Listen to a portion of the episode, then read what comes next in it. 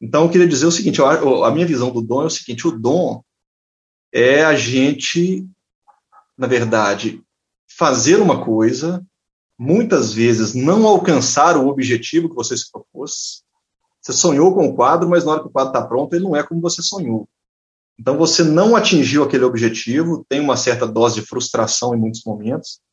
E para mim, o dom é você, mesmo se frustrando, você seguir em frente.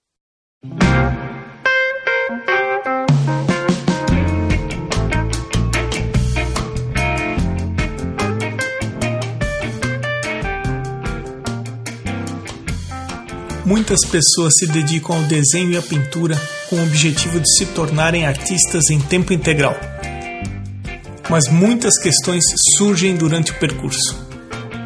Meu nome é Emerson Ferrandini e eu ajudo artistas compartilhando histórias de outros artistas que estão trilhando o mesmo caminho.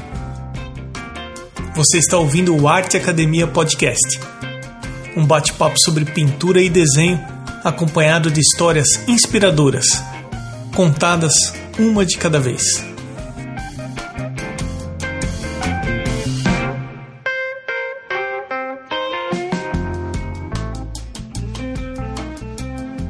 E como vão as coisas? Tudo bem por aí? Antes de eu começar o bate-papo de hoje, deixo aqui um convite para você acessar o arteacademia.com.br. Nesse momento tem quatro cursos com as inscrições abertas. Tem curso de desenho, composição, pintura realista e criatividade. Confira lá. Vamos então direto para a entrevista com o Tiago Costa. Tiago, seja bem-vindo ao Arte Academia Podcast. Obrigado, Emerson. Prazerão estar aqui, cara. É gratificante para mim. Por pessoal que ouve há bastante tempo o podcast, já deve ter ouvido que eu agradeço ao Barbizon Atelier, depois eu passei a agradecer o Tiago Costa, que é um dos apoiadores. E você é um dos primeiros apoiadores, junto com a Irmigard, com a Ivana Pellegrini. É, o pessoal que vem apoiando o podcast faz bastante tempo, então eu quero agradecer você. A gente está fazendo esse episódio não é porque você é um apoiador, porque eu já fiz episódios, por exemplo, com o Sérgio Fuentes, que foi muito legal, com a Mônica Mendes, que são apoiadores também. Então, Tiago, eu quero começar o nosso bate-papo te agradecendo, viu? Oi, Emerson. É... Na verdade, eu tenho que te agradecer muito mais, tá? Porque o que eu ofereço como apoio é uma coisa tão irrisória, né? E, na verdade, você contribui muito mais para cá, para mim, do que eu estou contribuindo aí, tenho certeza disso. Ainda que seja, tenha alguma importância no, no volume, depois é, é, importante, mas o retorno que a gente tem, cara, é, é muito legal, né? Então, na verdade, quem tem que agradecer sou eu. Legal, Thiago. Então vamos fazer o seguinte. Conta um pouco sobre você. O que, que você estudou? O que, que você faz hoje em dia? É, primeiro, assim, eu fujo totalmente do padrão lá de quem já desenha desde criança. É claro que quando criança eu também desenhava, porque todo mundo desenha na escola, desenha. Toda criança desenha um pouco, né?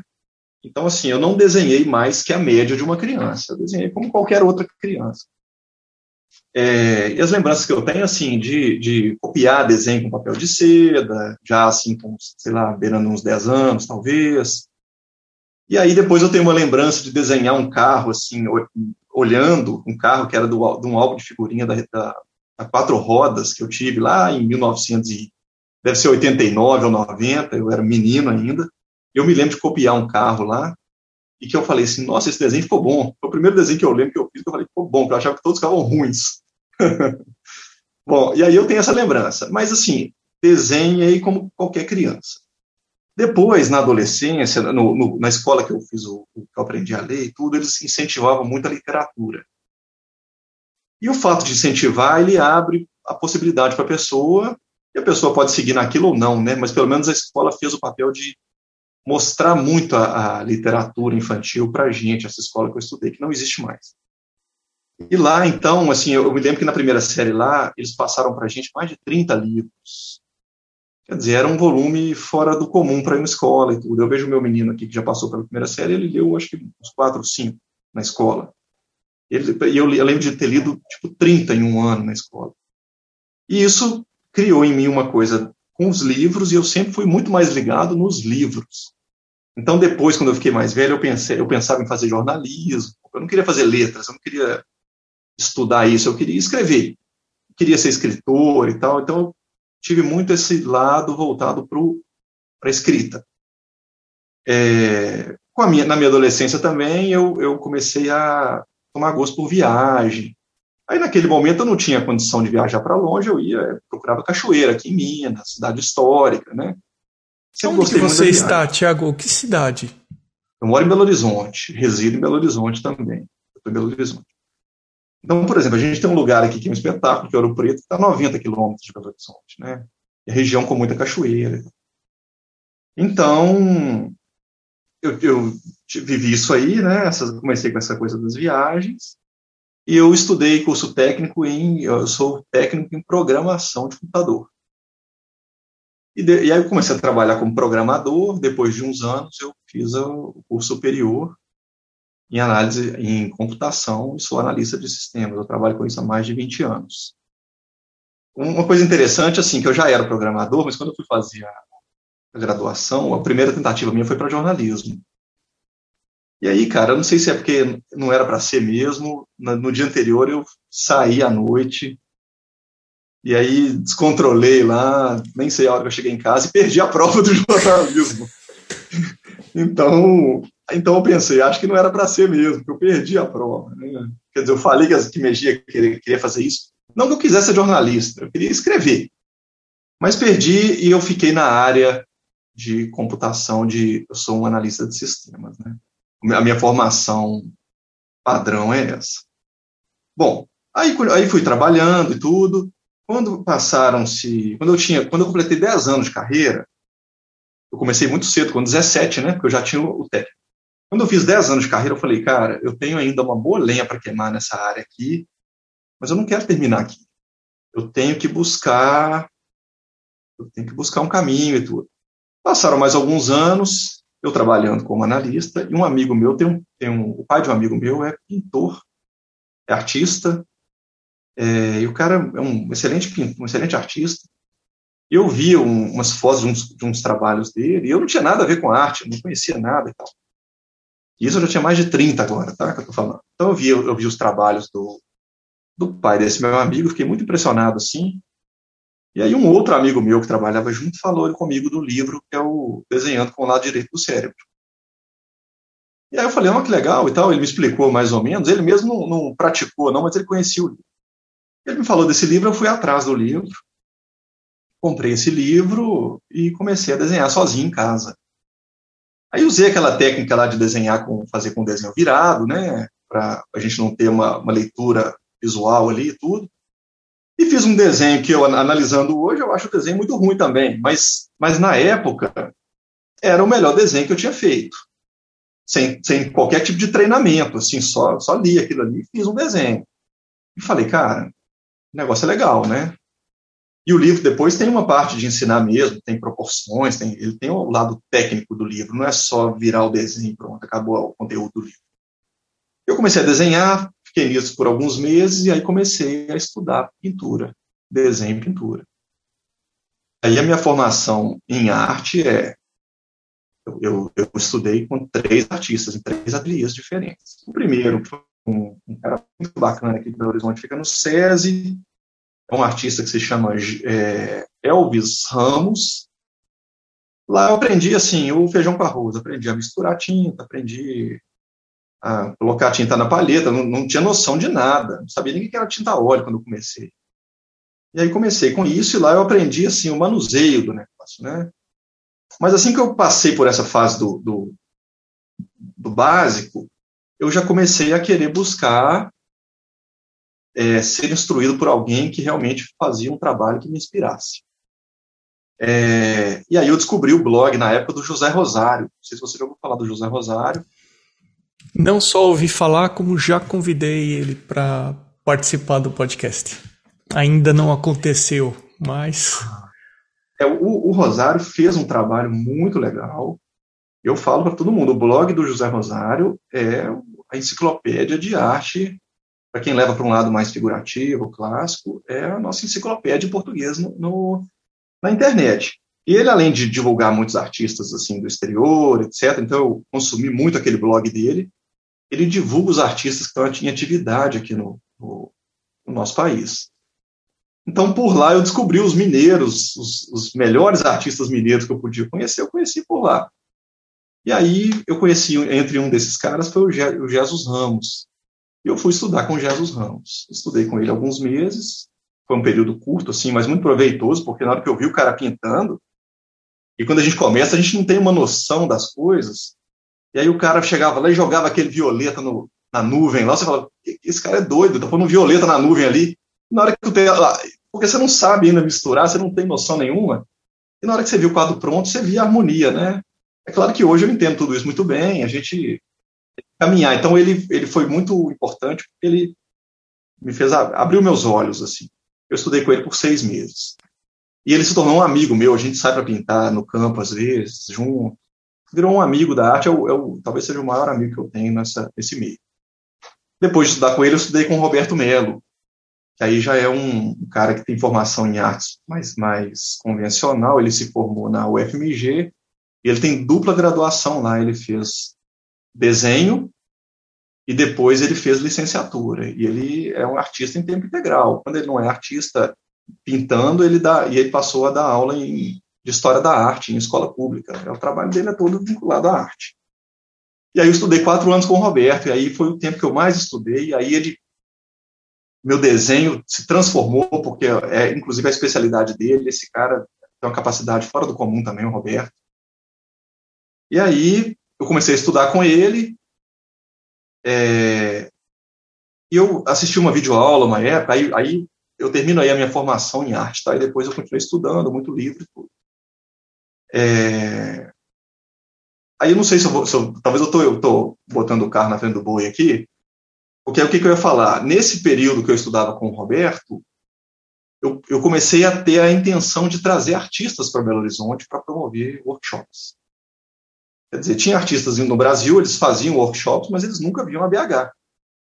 Eu falei, cara, se eles não vêm a BH, seria legal a gente trazer eles para BH.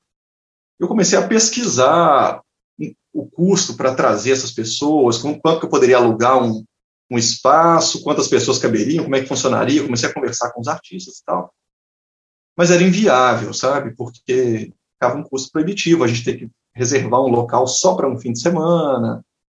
É, é uma coisa muito restrita, não é uma coisa que você bota 30 alunos numa sala, e nem pode pôr mesmo, porque as pessoas têm que ter um acompanhamento. Então eu vi que não ia, não estava dando certo. E aí, cara, eu comecei a pensar, não, eu queria trazer, queria trazer, queria promover e tal. E aí o que aconteceu? Eu te falei que lá atrás, eu te falei que com 10 anos de carreira, eu falei, pô, ainda tem uma, uma lenha para queimar, mas eu tenho que dar um jeito. Aí chegou o momento que eu já estava com 18 anos de carreira. Né? Nesse meio tempo, entre os 10 e os 18, eu comecei a pintar, passaram alguns anos. Eu já estava pintando assim há uns 3, 4 anos. Eu tinha começado. Eu falei assim, Cara, faltam dois anos para eu completar 20 anos de carreira. Quando eu tinha 10 anos de carreira, eu falei que eu ia me, me mexer. Eu estou chegando nos 20 eu não fiz nada. Aí o que, que eu fiz, cara? Me, deu, baixou um negócio assim. Eu esperei só o fim de semana. No fim de semana eu fui no edifício Maleta, que é um prédio cult aqui em Belo Horizonte, que tem muita coisa de cultura envolvida, assim. Eu fui lá no prédio, subi no último andar e vim descendo pelas escadas. Esse prédio, esse prédio tem 800 salas comerciais, Nossa. 19 andares. Eu subi lá no último e fui descendo e anotando todos que estavam à venda as salas. Fui anotando, anotando, anotando. Comecei a ligar para todo mundo. Em uma semana eu comprei a sala e montei o Barbizon Atelier. Resolvi assim, tudo em uma semana. Quer dizer, eu não, eu não queria esperar os 20 anos, eu tinha que dar um passo. Aí eu comprei a sala, o Roberto veio, o Roberto Melo, que ainda era meu professor nessa época, veio dar aula no Barbizon. E eu botei o Barbizon para funcionar e comecei a, comecei a promover o workshop. Assim, de uma vez, entendeu? Assim que nasceu o Barbizon Atelier? Agora, uma sala assim. Uma sala. O edifício Maleta tem 60 anos, uma sala meio assim. que precisava de uma reforma, mas aquele negócio que eu penso também que a gente não pode esperar o perfeito, cara. A gente tem que começar do jeito que tá, do jeito que der. Então, assim, a sala, o banheiro era detonado, era um banheiro de 60 anos, é, a sala não tinha estrutura, eu só troquei o lustre para funcionar lá, botei uma, uma um, eu fiz uma reforma, não é uma reforma, eu fiz uma melhoria lá de uns dois mil reais para poder ter o mínimo para funcionar. Fiz uma, um sistema de iluminação, que era o essencial. Instalei um ventilador lá e abri o barbizon. Detonado. Quando foi assim, isso, assim, Thiago? Que ano foi? Foi, no, foi no, fim, no segundo semestre de 2016. Aí começaram as aulas. Em 2016 ainda a gente, eu promovi lá o primeiro workshop com o Jesus Ramos, que tinha sido meu professor lá em 2014. E aí a gente fez um workshop de reproduzir a atmosfera do Edgar Walter, que foi o, o maior pintor de paisagem, assim, dos anos 60 para frente aqui no Brasil, foi o maior pintor de paisagem. E o Jesus Ramos, assim como o Alexandre Heider, que você já conversou com ele, eles são, eles são herdeiros dessa, dessa escola da paisagem que, que veio do, Jesus, do, do Edgar Walter, que muito antes do Edgar começou lá no Batista da Costa. Que aí esse sim foi o maior paisagista da história do Brasil, né? Pintor paisagista. Então a gente fez um, esse workshop para reproduzir a atmosfera do Edgar Walter e, no, e foi o primeiro workshop e a turma encheu. Então, assim, foi muito legal. E aí começou aí. E aí, primeiro foram os artistas aqui da, da, região, depois eu comecei a trazer os caras de São Paulo. A coisa foi expandindo. Então, o Avelino já passou por aqui, o Renato Palmucci já passou por aqui, o Ronaldo Bonner já passou por aqui. A pandemia chegou e atrapalhou, senão a gente já teria tido o Vinícius Silva, que já conversou aí no, no Arte Academia, ele também teria passado por aqui. Eu tive que cancelar o, o workshop com Vinícius. E, e também já tinha uma conversa adiantada para trazer o Clodoaldo Martins. Então a, a, a, ficou interrompido, né? Mas isso aí, mas começou uma história e essa história aí é que me colocou, porque eu também tenho a intenção, como você cita no, no princípio do, dos episódios mais recentes aí, eu tenho a intenção de ser artista em tempo integral. Mas o que que eu, o que que eu espero? Como é que eu espero ser o artista em tempo integral? Na verdade, é estar envolvido com arte em tempo integral. Mas é uma conciliação do meu trabalho como artista junto ao Barbizon Atelier, promovendo eventos, promovendo sessão de modelo vivo, que já teve umas 15 sessões de modelo vivo lá, vendendo os livros de arte, que é o outro trabalho que eu faço no, no Barbizon. Tiago, você me passa a ser uma pessoa que gosta bastante de estudar. Você falou que você leu bastante. É, eu sei que você conhece vários livros de arte. Você fala dessa sua herança da, de quando você começou a ser alfabetizado, que você leu bastante. E aí você escolheu o nome Barbizon. Você pode falar um pouquinho para o pessoal que ouve o podcast da onde vem o termo Barbizon? Por que, que você se identifica com isso? Claro. É, Barbizon, na verdade, é uma vila na França. É uma vila na França e ela foi uma espécie de refúgio de artistas no século XIX. Então, é, o Corot, que é muito famoso, pintou em Barbizon, o Millet tem aquele quadro Ângelos, que o, que o Dali era simplesmente obcecado com o Ângelos, né? o Dali pintou várias versões do Ângelos, o Millet era um dos pintores de Barbizon. E essa vila tem uma atmosfera, é, essa vila não, ainda não conheci pessoalmente, tenho muita vontade, mas assim, ela foi um, um, um local onde os artistas se encontraram e, e se inspiraram ali para pintar. Então, te, existiu uma escola de Barbizon, que eles falam, que obviamente não era uma escola física, era um grupo de artistas que pintava lá, como tem, eles falam também da escola do Bill Hudson aí do, dos Estados Unidos, tem a escola de Haia lá da, da Holanda, teve a escola de Barbizon. E o trabalho deles é um trabalho mais ou menos da época do realismo, da época do Courbet, mais ou menos. E é uma pintura que eu aprecio muito. Então eu aprecio o trabalho. Eu me chamou muitíssima atenção a Vila Barbizon, e depois, num, num, momento posterior, os impressionistas também iam até Barbizon para pintar. Monet teve lá, o Basile, que morreu lá na Guerra Franco-Prussiana, teve lá, Renoir teve lá, esses caras estiveram lá. E, além de tudo isso, a escola de Barbizon, os pintores de Barbizon foram os primeiros pintores que, assim, pelo menos na França, naquele movimento todo da França, que era o centro da arte, os pintores de Barbizon começaram a pintar ao ar livre eles não pintavam como os impressionistas, né? Eles não levavam uma tela lá de um metro e pintavam a tela de um metro no campo. Eles pintavam estudos, que é mais ou menos o que é muito mais comum hoje também, a gente pintar estudo no campo do que pintar uma tela acabada. Com o recurso fotográfico que a gente tem, a gente quer, às vezes, só um estudo para pegar uma cor, né? Você não precisa se preocupar na, no campo tanto com o traço como eles tinham, né? Com, a, com o desenho, né? Você tem a fotografia hoje que eles não tinham. Então a gente hoje pinta estudo, é o que o Barbizon fazia, a escola de Barbizon fazia, pintava estudos, fazia estudos em desenho e isso para o ateliê depois para fazer a obra de estúdio. Então essa, esse, é isso aí que trouxe o nome, que eu busquei para colocar o nome Barbizon. Eu acho que eu vou continuar explorando esse seu conhecimento de literatura. A gente fez uma live no Instagram uns tempos atrás em que você deu uma série de recomendou uma série de livros é, e o pessoal curtiu demais a live. Eu acho que eu que eu vou explorar isso aí nesse seu episódio. Livros de arte para artistas. O que, que você recomendaria? E o que você recomendar, eu vou colocar no corpo do seu episódio no arteacademia.com.br? Olha, é, os livros de imagem existem livros de imagem legal, legais que acrescentam muito, eu acho, mas são os, os, livros de artes mais caros, aqueles maiores, né, com imagem de alta qualidade. Normalmente eles são caros. O, substitu, o, que, o, que, o que substituiria, substituiria esses livros seriam os catálogos de arte, né? Eles têm muita imagem, têm imagens de boa qualidade, e eles têm uma coisa muito importante, que às vezes a gente não consegue com muita facilidade na internet, porque os catálogos são de leilão, então eles trazem muita informação, muita obra, são obras que não estão nos museus, são obras, são estudos daqueles artistas, são obras que a gente tem dificuldade em, em alcançar esses trabalhos. Então, porque esses livros de, de, comuns, livros de museu, livros que saem em edições de banca e tal, eles têm as obras clássicas daqueles artistas, né? Então você vai ver sempre as mesmas. E no Google também não é diferente. A maioria que vai vir vão ser as, essas mesmas também. E é, tem que insistir um pouco para achar esses trabalhos, esses estudos é, que são coisas assim de fundo de ateliê do artista, não foram feitos para aparecer e apareceram depois.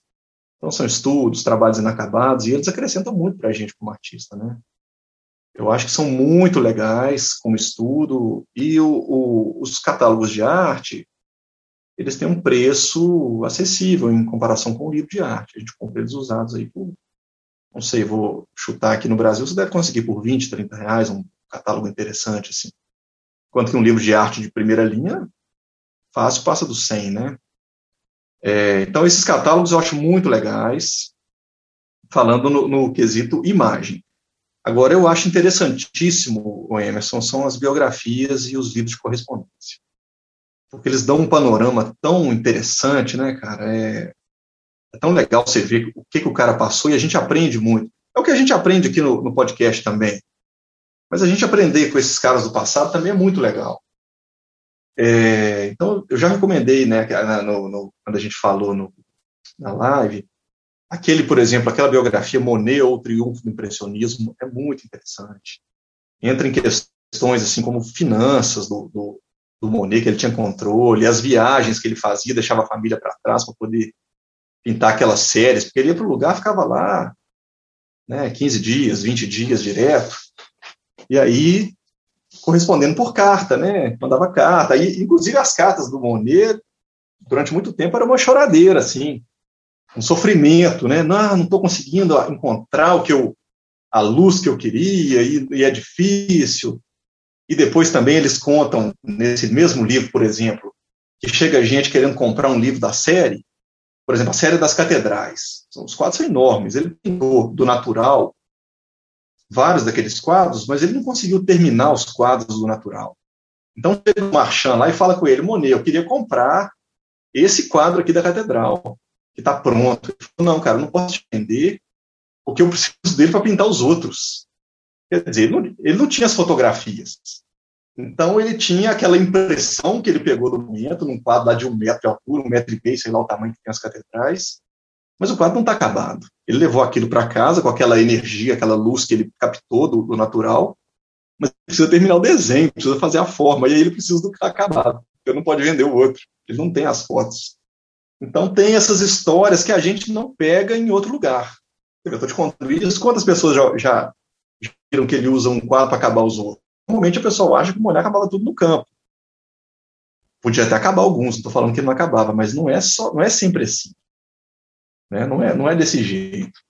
É, então esses livros são, essas biografias são muito interessantes. A biografia que eu contei do Picasso, que chama Picasso Criador também, da LPM, ele é LPM, mas não é um livro de bolso, não, é um livro antigo da LPM. Também é super interessante, porque conta coisas do Picasso, é, como é que ele trabalhava, os ateliês, é, é muito interessante. É, tem aquele, aquele detalhe que eu comentei também na live, do fundo de, do que eles chamam de. Aí não era fundo de ateliê, era o inventário do Picasso. Os, os milhares de trabalhos que ele ainda tinha quando ele faleceu, que estavam em poder dele. Porque, quer dizer, muito artista tinha quase duas mil pinturas, sete mil, acho que é sete mil desenhos, duas mil esculturas. Muito artista não produziu isso na vida toda. Ele não só produziu, como isso era só o que ele não vendeu. Então, ele deve ter produzido, se ele não vendeu duas mil pinturas, deve ter pintado 20 mil, vai saber, né? Então, Picasso, ainda tem aquela frase que eles falam, né, que para cada Picasso, é, para cada Picasso que, tá em, é, que é encontrado nos museus, dois são falsos, né? Assim, para falar que é, Picasso é muito falsificado, que tem mais falsificado do que original. O cara já produziu muito, ainda parece que muito falsificado também. É, mas então, assim, essas biografias, elas dão um, uma visão do artista diferente, um panorama, uma, uma coloca uma questão mais pessoal do, do, daquele artista. Eu acho isso muito interessante. É, é, claro que os biógrafos trabalham de uma maneira assim, eles têm que deduzir muita coisa. Tem artista que tem diário, que tem muita coisa assim, eles ajudam muito, né? E aí, o, o, o outro ponto, para quem não quer essa, essa coisa do cara ficar concluindo as coisas que os biógrafos têm que fazer não tem jeito, são os livros de correspondência.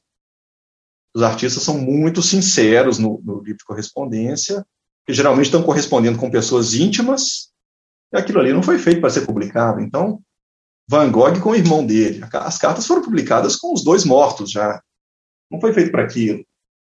O Gauguin com o, o Daniel de Montfort, que foi quem cuidou do, dos quadros dele enquanto ele estava fora. É, né? Então, assim, essas cartas são muito legais e dão mostram, inclusive, as inseguranças daquelas pessoas, porque a gente, a gente artista, nós temos as nossas inseguranças também, e é, é, assim, é uma ilusão achar que esses caras também não tinham essas, essas inseguranças, né? Igual, igual contei do Monet. O Monet, cheio, cheio de inseguranças, vivia assim, vendia quadro às vezes no mês, ele tinha que vender mais barato para poder comer. E o Monet era seguro, ele não vendia os quadros baratos, mas quando chegava no nível que ele não tinha o que comer, ele era obrigado a entregar um quadro barato. Assim, sofrendo por isso, mas aí ele entregava para comida em casa.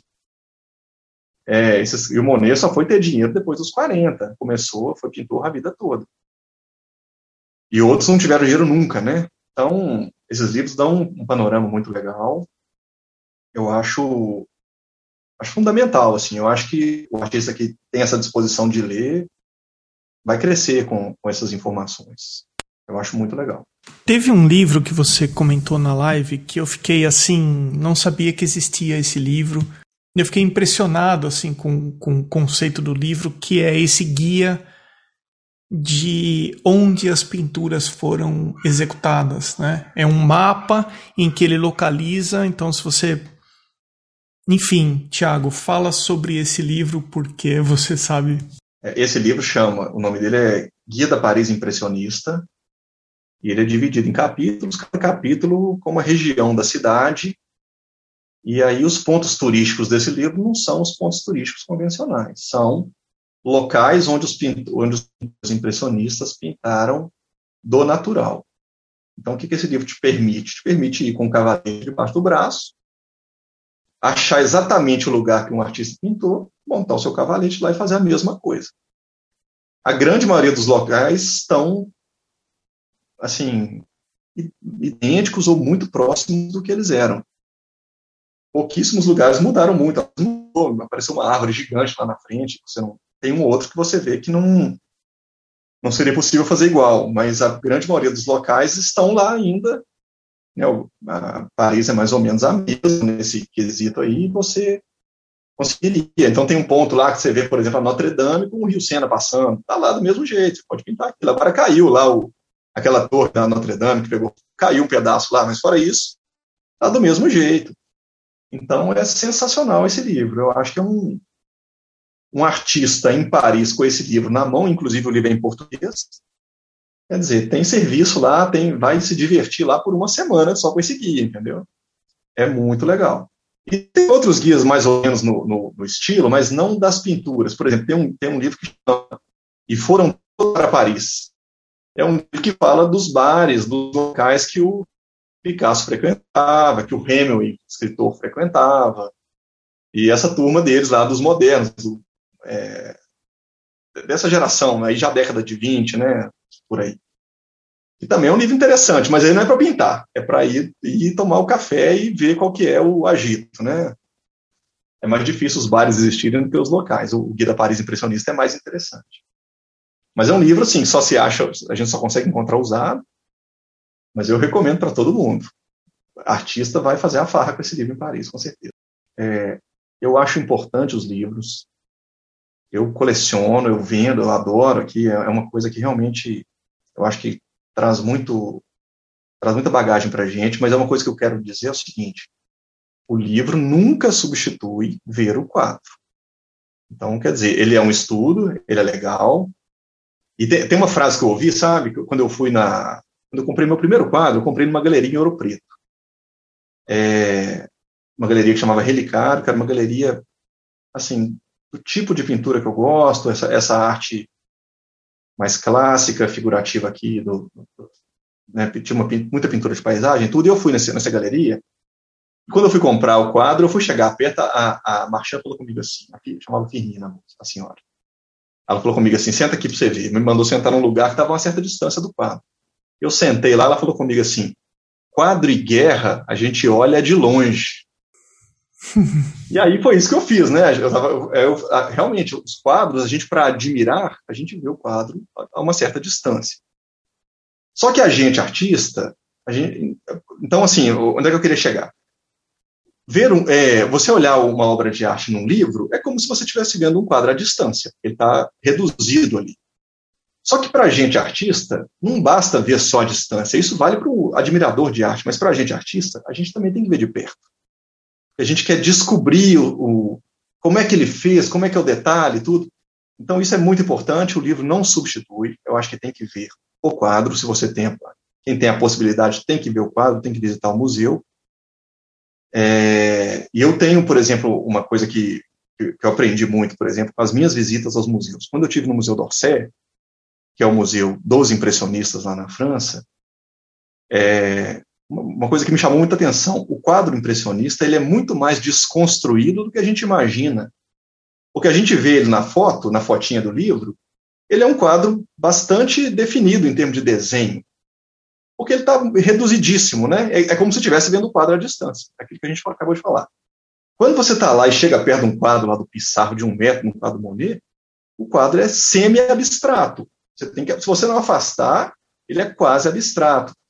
Então, eu vejo muita gente, às vezes, é, nesses grupos de pintura de Facebook e tal, a pessoa se intitulando um pintor impressionista, mas, na verdade, é, é muito diferente, é muito diferente essa coisa do, do, do desse desenho, né? Então, é, faz falta, eu acho, isso para a pessoa...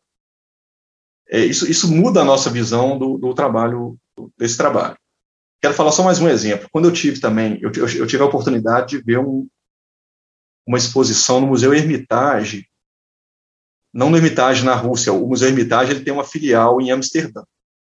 Então ele manda ele manda exposições temporárias para Amsterdã do acervo dele. E aí estava tendo uma exposição lá quando eu tive em Amsterdã, foi a mesma viagem lá do, do Paris, eu só fui à Europa uma vez. Mas estava tendo uma exposição no Museu Hermitage de Gauguin, é, Maurice Denis e Pierre Bonnard. Tinha três quadros só do Gauguin, da fase do Tahiti. E eu não, eu não admirava o Gauguin, eu achava até que ele tinha um desenho, uma maneira de pintar, até meio mais ou menos assim, aqueles quadros mais antigos dele de antes da viagem.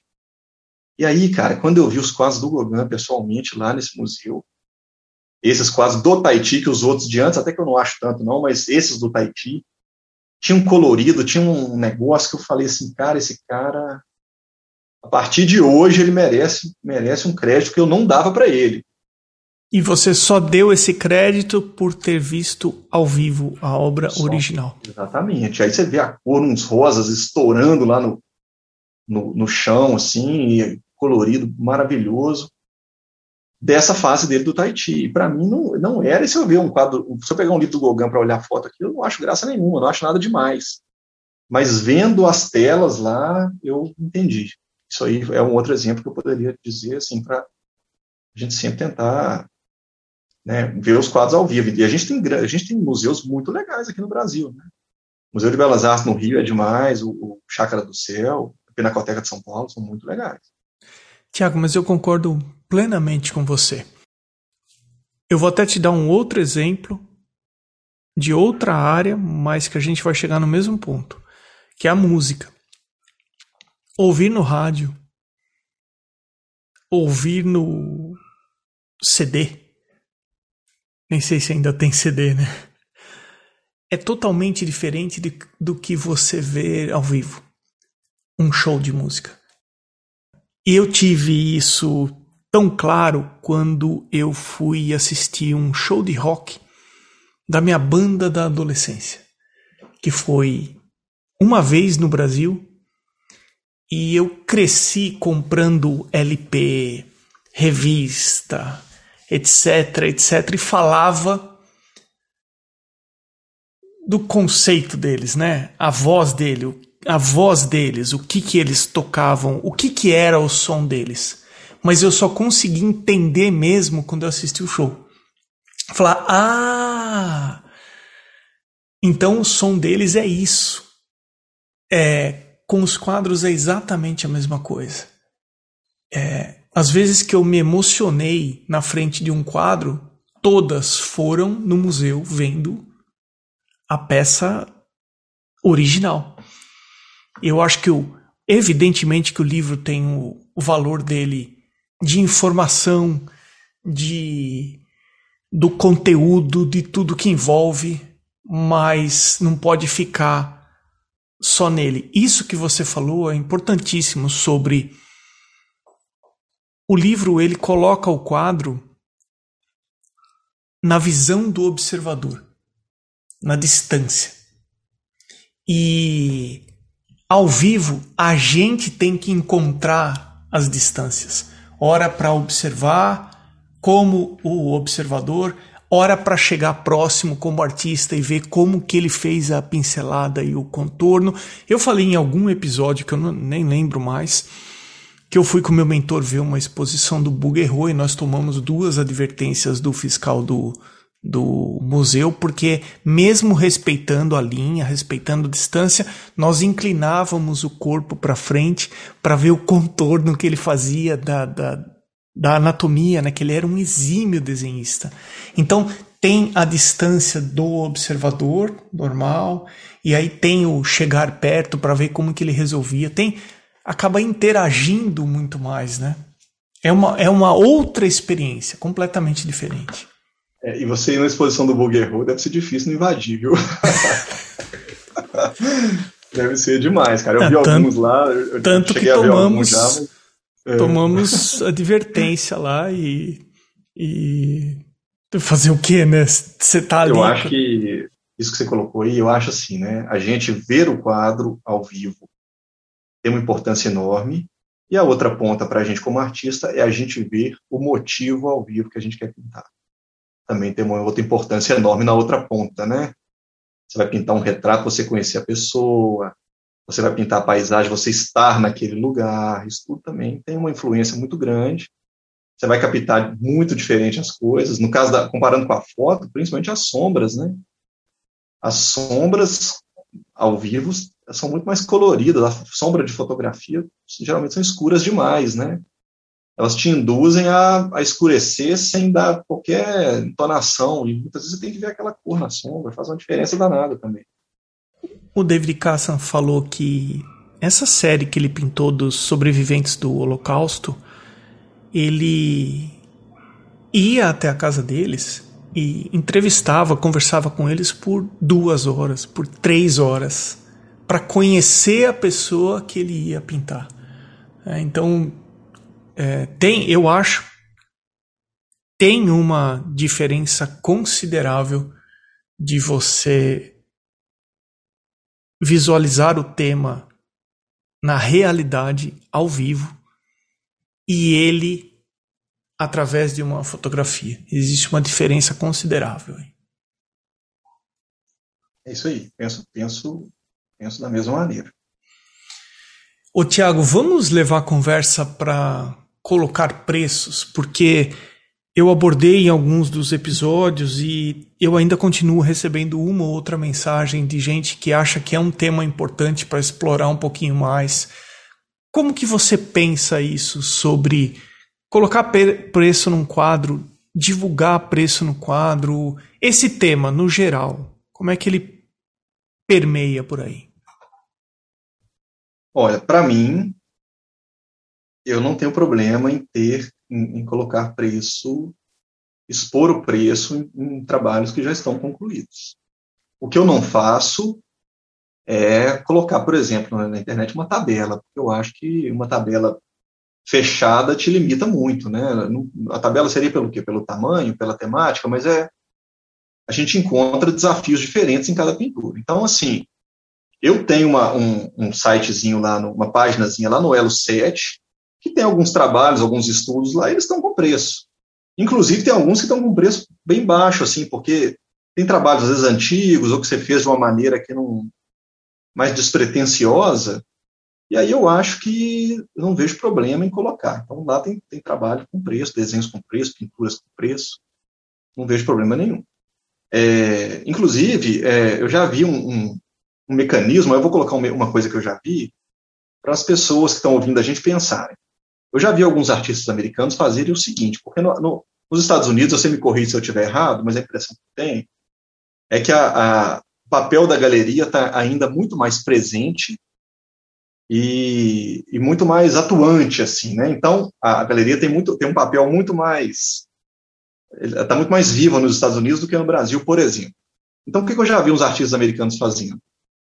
Os trabalhos, os grandes trabalhos deles, as grandes obras, estão nas galerias.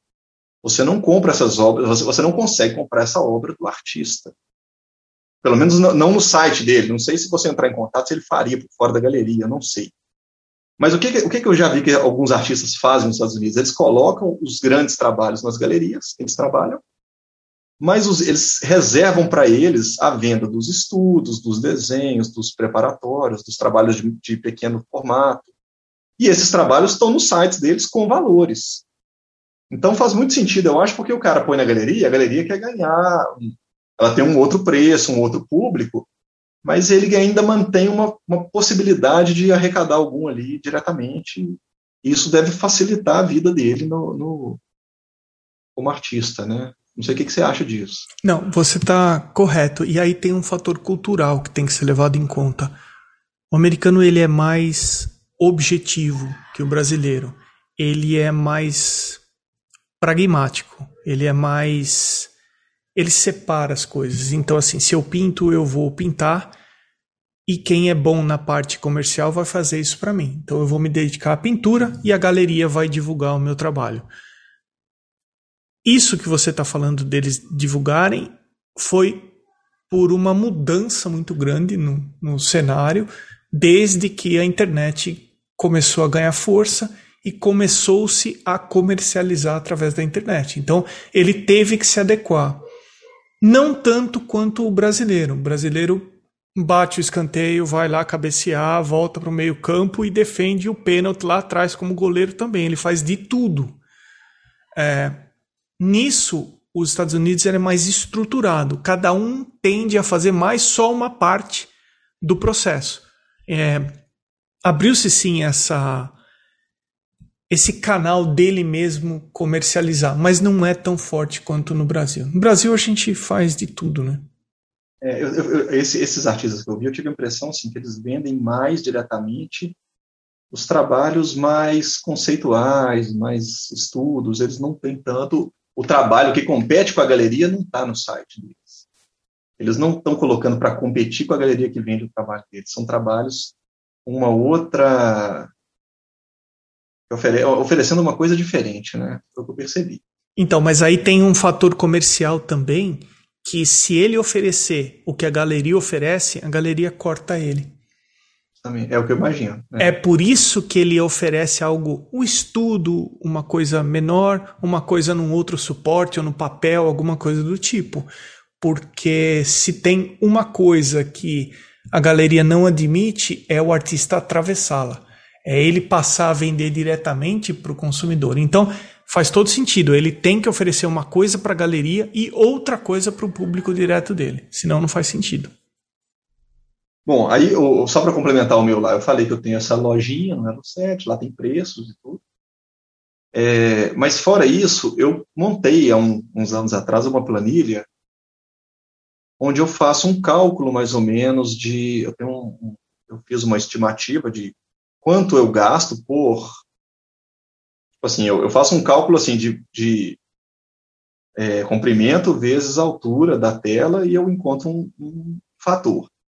Eu divido isso por mil e aí esse, esse, o que eu encontrei eu divido por mil e aí eu aplico assim para cada mil quanto que custa, quanto quanto que eu gasto, por exemplo, de material, né? Tela, tinta, tudo. Tenho um preço lá e aí eu, eu, eu jogo um, eu tipo triplico isso e tem um fator que eu tenho para a tela, que é pequena, média ou grande, que me dá um preço aproximado. E aí eu, eu tenho ainda um outro fator de acordo com a complexidade que eu poderia mudar. Então eu tenho um rumo.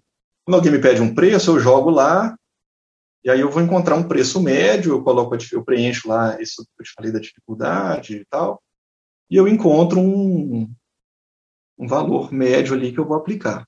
Mas essa tabela, essas coisas, isso aí eu não coloco, né? Mas, mas o, que eu já tenho pronto está com preço lá no, no Elo 7, está até faltando alguns trabalhos lá, eu acabo não atualizando sempre, mas eu não tenho, não faço segredo não, cara. E eu, eu, na minha experiência, porque eu me considero um consumidor de arte, eu compro quadro também. Então, de artistas que estão em atividade e tal, quando me, me interessa, eu tenho alguns quadros que eu já comprei, ficam lá no Barbizon, eu já eu, eu defini há um tempo assim que eu só compro o que me interessa, não, né, não, não faço nada só por, pelo ato de ser negócio, tem que me interessar. Mas então, assim, já teve artistas que eu quis comprar e que eu fico achando que é caro demais, eu não tenho o preço do cara na internet, e isso me desanima de, de às vezes, procurar o, o artista. E talvez se tivesse o preço lá, eu já saberia, e isso me encorajaria, por exemplo, a pensar numa encomenda, ou a, a comprar um quadro que ele já tenha. Eu, particularmente, prefiro ver o preço para comprar. Tem gente que não coloca o preço, eu também não pergunto, eu deixo para lá. Tem mais gente que eu quero comprar, tem outros que colocam o preço. Eu... Então, como para mim, pensando em mim como cliente, não como artista, eu prefiro ver o preço. Então, na hora que eu estou no outro papel, eu prefiro ter o preço aberto. Você comentou que com a pandemia o Barbizon Atelier deu uma parada. A pandemia mexeu com tudo, né? Não, nada é mais como antes, acho que tudo teve que ser repensado. Mas hoje em dia, quais são as suas dificuldades? O que, que você que, que você está buscando, seja como artista, seja como proprietário de um ateliê, escola de pintura?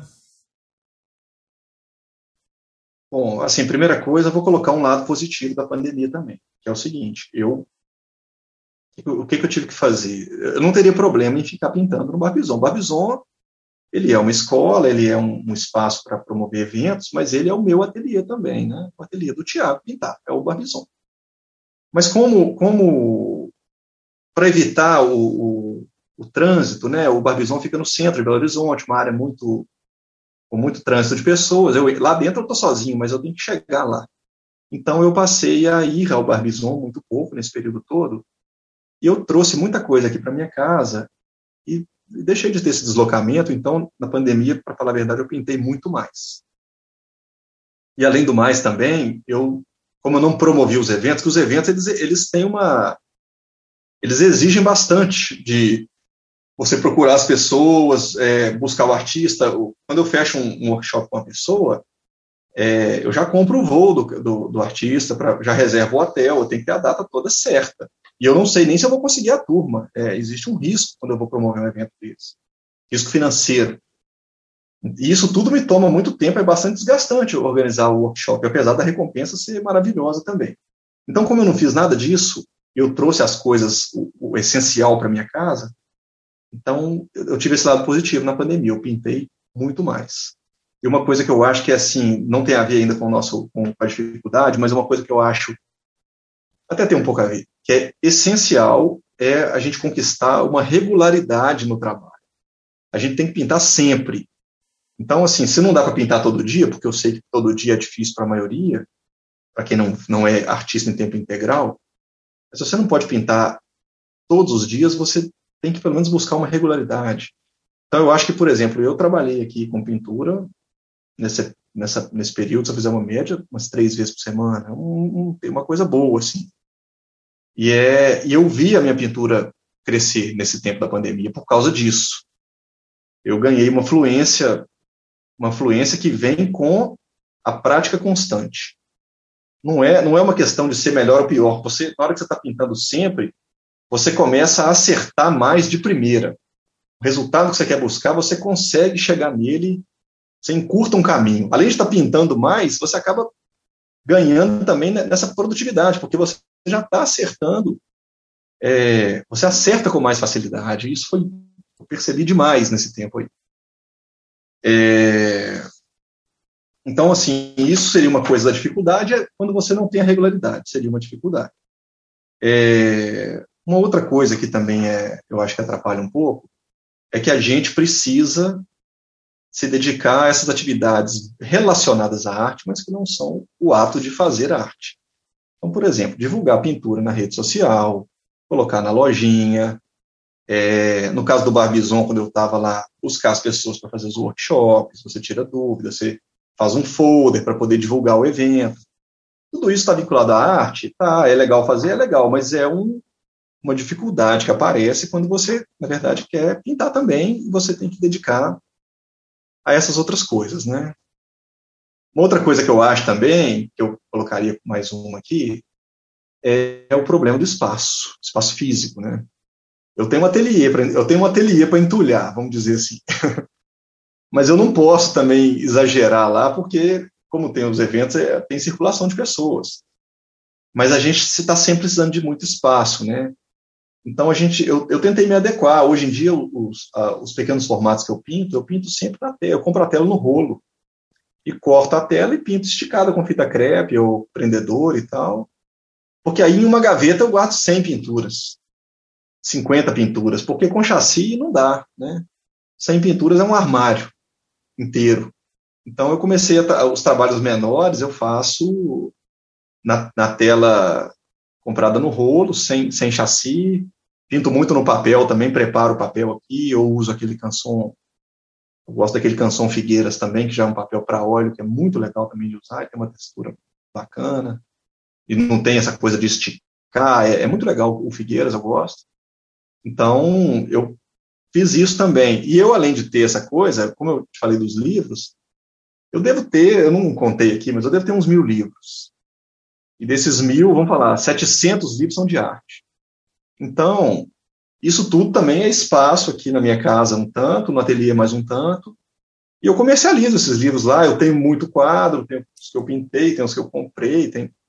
Então, assim, tem muita coisa. e a gente vai ficando sem ter onde colocar, mas uma coisa que eu aprendi foi o seguinte: eu só compro agora, de uns anos para cá, eu só compro o que eu gosto. Eu não compro pensando no comercial ah, isso é bom de vender, não, não, não importa. Se for uma coisa que eu não goste, não compro. Então, acaba que o Barbizon tem, um, ele tem uma, uma linha muito definida por causa disso. É a linha do meu gosto ali, século XIX, pintura né, clássica, esse novo realismo e tal. Não, ele já tem um, um segmento mais. Já tem um direcionamento muito certo, assim, muito claro. A gente está chegando no final do teu episódio eu queria deixar você à vontade para falar o que você acha que seria importante deixar gravado aqui, que de repente eu não te perguntei. Tá, eu quero, eu quero deixar só uma frase para quem está tá pintando e é, serve como um estímulo também, tá? Eu, às vezes, as pessoas falam com a gente, acho que todo mundo que pinta, independente do nível que está, se começou agora, as pessoas falam assim, ah, eu não nasci com esse dom, que bom que você tem esse dom, né? Tem muita essa coisa do dom, de falar que, a, que o artista tem um dom. Eu, até os 32 anos, eu não tinha pegado um pincel ainda. É, então, eu, vou, eu queria deixar só o que, que eu penso que é o dom. Eu acho que o dom, eu sei que os artistas, todo mundo fala com a gente que a gente tem um dom, mas a maioria das pessoas tem aquela insegurança, fala assim, dom nada, estou pelejando aqui, e não estou satisfeito com o que eu estou fazendo, não cheguei em onde eu quero, porque talvez a gente não chegue nunca, a gente sempre quer ir além, né? Então, eu queria dizer o seguinte, a minha visão do dom é o seguinte, o dom é a gente, na verdade, fazer uma coisa, muitas vezes não alcançar o objetivo que você se propôs. Você sonhou com o quadro, mas na hora que o quadro está pronto, ele não é como você sonhou. Então, você não atingiu aquele objetivo, tem uma certa dose de frustração em muitos momentos. E para mim, o dom é você, mesmo se frustrando, você seguir em frente. Nunca tinha ouvido por esse ponto de vista e Acho que é a persistência, né? É a persistência que faz o artista. Então, eu já fiz aula em ateliê maior, assim, como era o primeiro que eu estudei. O pessoal faz dois meses ali, né? O cara já se frustra e tal. Tem que ter persistência, né? A gente tem que, tem que insistir, como tudo, né? Isso não é, não é, não é só para o artista, para o pintor. Se você for tocar violão, é a mesma coisa. Se você for cantar, é a mesma coisa. Se for escrever, é a mesma coisa. Tem que ter persistência para poder ir além, né? Ô, Tiago, como que é o nome do prédio que você falou que fica, o Barbizon? Chama Edifício Maleta. Se eu for até o Edifício Maleta, subir até o último andar e for descendo andar por andar, em que andar eu preciso parar? Em que sala eu tenho que bater na porta para falar, o Tiago tá aí pintando? Você vai parar no sexto andar, na sala 624. Legal. E quais são os seus canais de mídias sociais? Como é que a pessoa conhece mais sobre o seu trabalho? Ah, deixa eu só.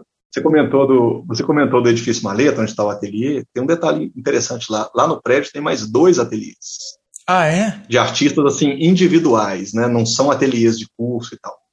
Mas tem mais dois artistas que têm ateliê lá e produzem lá dentro. Legal. Ali, lá, lá tem um giro de mercadoria, tem vários sebos, é, é uma coisa bem legal assim. O meu Instagram é T Costa Arte, T de Tiago, Costa é meu sobrenome, arte com temudo. Então no T Costa Arte estão os meus trabalhos, meus, meus desenhos, minhas pinturas. É... Eu, eu faço, normalmente é óleo e grafite que eu trabalho, né? E eu já fiz algumas coisas diferentes, já fiz umas aquarelas para ilustrar convite de casamento, já pintei ao vivo em casamento, então tem umas coisas diferentes, mas mas o trabalho todo está no T Costa Arte, no Instagram. É, tem a lojinha do Elo7, que é elo7.com.br barra Thiago Costa. O Barbizon Atelier tem um Instagram também, arroba Barbizon Atelier.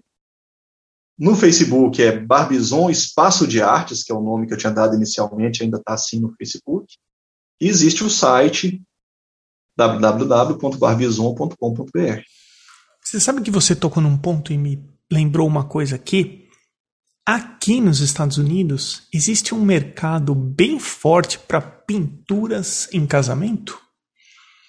Se você fizer uma pesquisa, se você der um Google e buscar por pintores para casamento, é, existe uma moçada que faz um dinheiro. Eles ah, bem no estilo americano. Colocam três ou quatro tipos de pintura, pintura entregue na hora, pintura entregue depois de uma semana do casamento e depois uh, pintura nível museu. E ele coloca três ou quatro escalas de valores para esse tipo de pintura. E eu vou te falar que foi uma coisa que eu pesquisei para fazer aqui. Quando eu cheguei, eu descobri esse mercado, porque não é comum um pintor tradicional no casamento no Brasil, né? No Brasil você encontra outras coisas, outros tipos de atrações, digamos assim. Mas não, aqui não. Aqui é forte esse mercado. Viu? Aqui eles começaram a descobrir, viu, Emerson? Ah, Isso é? aí. É, começaram a descobrir, tem umas noivas assim que me ligam de vez em quando. Eu já dei vários orçamentos, já pintei ao vivo, casamento, tô com outro, já tô com um marcado para pintar. E eu chego lá, cara, chego tipo três horas antes e pinto a óleo. Eu pinto a óleo, no casamento a óleo, boto a noiva na hora lá. Eu, eu já chego cedo, pinto todo o cenário, casamento ao ar livre, geralmente. Já pinto todo o cenário, deixo o quadro praticamente pronto, assim, já bem adiantado. E quando a noiva entra, eu, o tempo que dura a cerimônia é o tempo que eu coloco eles no quadro. Sabe como eles fazem aqui, Tiago? Eles. É, é aproximado também. A pessoa chega horas antes, ela monta e ela, e ela pinta o cenário. Ela combina com os noivos o momento que eles gostariam que fosse retratado na pintura, com um iPad. A pessoa tira umas fotos daquele momento, seja o momento da aliança, o momento que eles estão entrando, enfim. E ela registra e ela deixa do lado da tela. Enquanto acontece o casamento, ela finaliza aquela cena com base no iPad ali do lado. Mas todo o cenário ela pintou ao vivo algumas horas antes. É, eu começo antes também, e aí eu lembro que no, no, no último que eu pintei, estava pintando, e aí foi ir olhando os noivos lá na hora, do natural. eu bati uma foto para levar para casa, mas eu não estava com iPad, não. Pintando, olhando mesmo. E aí, aí começa, entra o cara na frente, você está você tá do natural olhando o noivo, está lá no fundo, começa o povo a ficar em pé, atravessado um lado para o outro, e você fica na. Tipo assim, dá, dê o seu jeito, né? Isso. Mas é. A pintura do natural exige da gente, inclusive, uma cerimônia dessa, então nem se fala, né? Mas é muito legal mesmo assim. Tiago Costa, meu caro, eu quero agradecer você de ter aceitado participar do podcast. Eu quero agradecer você de ser um dos apoiadores, um dos primeiros apoiadores do podcast. É... Brigadão, Tiago. Foi um prazer, Emerson. Adorei participar, cara, uma honra eu tinha te dito isso no dia da, no dia da live, no finalzinho lá, uma honra estar aqui e poder participar, inclusive com pessoas que, de outros episódios que são referências para mim. Então, tá, eu poder estar junto aqui para mim é uma honra, é um prazer. O Arte Academia Podcast possui uma campanha no site Apoia-se, apoia.se. Os apoiadores são importantíssimos para que esse projeto continue acontecendo. Eles foram até o arteacademia.com.br, clicaram em podcast, depois em apoie o podcast. Os apoios são a partir de 10 reais mensais. Considere ser um apoiador também do Arte Academia Podcast. A seguir, o endereço no Instagram dos atuais apoiadores. Irmigar Underline Desenha, Pellegrini Ivana, Fabiano Araújo Artist, Mônica Mendes Artista, T Costa Arte, Sérgio Underline Fuentes, Underline Ilustra, Rogers.artist, Duarte Underline Vaz, Underline, Mário Sérgio Freitas, Amanda Underline Novaes, Underline Arts, Patrícia Underline PV, A.casa.a1, Janaína Ângelo.arte, Arte Gravura, Mari.delmonte, Beatriz underline Lima underline Arts msouto.arte Vinícius Mendes Arte Vancas Berg Você pode também ser um apoiador anônimo e eu agradeço aos que optaram por apoiar dessa forma. Tem episódio novo do Arte Academia Podcast sempre às terças-feiras, às 21 horas e 21 minutos. E no próximo episódio tem um áudio aqui que eu achei que vocês iam gostar muito também, porque é um poema uh, de Carlos Drummond de Andrade, em que ele próprio fala o poema. Drummond, que era um amigo fraternal de meu pai, não é? ele fez quando meu pai morreu. Ele fez uns dois dias depois da morte de meu pai. Eu sou o Emerson Ferrandini. Obrigado pela companhia e até o próximo episódio do Arte Academia Podcast.